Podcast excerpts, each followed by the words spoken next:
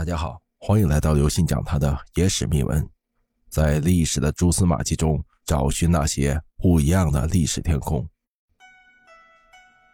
古代大小姐们出门要打车，古人会坐什么交通工具呢？古代的大小姐们如何打车呢？古人或选择打什么样的的呢？对于今天的我们来说，外出租赁服务是我们日常生活中经常会使用到的一项服务。因为运营方式的不同，我们有好几种出行方式可以选择，比如出租车，也就是平常说的打车，同时还有近几年在一些大城市中出现的共享汽车。如今我们出门是非常的便利，但是在古代开始奉行小脚文化之后，金枝玉叶们深受其害，脚下可爱的三寸金莲走起来那是相当的不方便。那么当他们要出门时，会用什么交通工具呢？他们能不能打车？其实是可以的。我国早在两汉时期就已经出现了出行租赁的雏形，到了唐宋时期就更发达了，范围遍及城乡。第一，唐宋时期的陆上出行租赁。唐代作为我国历史上国力最强盛的朝代之一，当时以长安为中心，形成了横跨欧亚大陆的交通网络，可以说是四通八达。便捷的交通加上繁荣的经济，使得人们的活动空间不断扩展，日益发达的文化。也令唐代在基于平常的出行之外，还产生了以旅游娱乐为目的的外出需求。当出行需求扩张了，就会推动相关行业的发展。在这样的社会背景下，唐代的出行租赁业务逐渐深入到老百姓的日常生活当中。第一，驴车。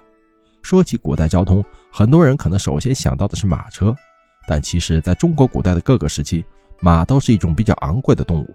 对于普通老百姓来说，日常出行使用最多的还是驴或者是驴车。唐代的租驴业务十分发达，从长安到偏远乡村都有这种产业，因此出现了不少专门养驴出租的专业户，也就是令驴小儿。第二，马车。看电视剧时，我们经常看到主角骑着马招摇过市的场景，但其实，在唐代，如果想在城市里骑马，通常身份都不低。当然，在大城市里，有身份的人一直都很多。就算没身份的人，也希望装成一个有身份的人撑面子。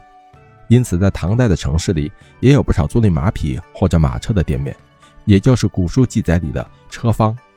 这在当时能把大量马匹向外出租的，这开店的老板必定是大户人家。宋朝的城市经济比唐代又有了不少的进步，而发达的经济就会进一步刺激着人们出行的欲望。因此，宋朝的出行租赁服务比唐代还发达。名画《清明上河图》中，我们能看到不少骑着驴马的人物，还能看到在画面中有经营驴马租赁的店铺。第二，唐宋时期的水上出行租赁，所谓北人行车，南人行船。古时候，在南方地区，船舶是人们外出必不可少的工具。当时，随着出行需求的扩张，船舶租赁的生意也是遍地开花。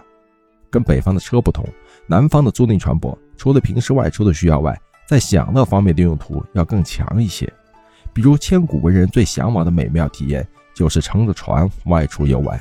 如果坐车，似乎意境上就差了那么一点点。唐宋时期租赁船的用途那可大了去了。第一，出行，这是船舶作为交通工具最基础的用途，人们外出多靠船只。第二，休闲娱乐，春日泛舟，美景美酒佳美人，这是唐宋文人都喜爱的情调了。有不少人会租船远游，一边观望风景，一边吟诗作词。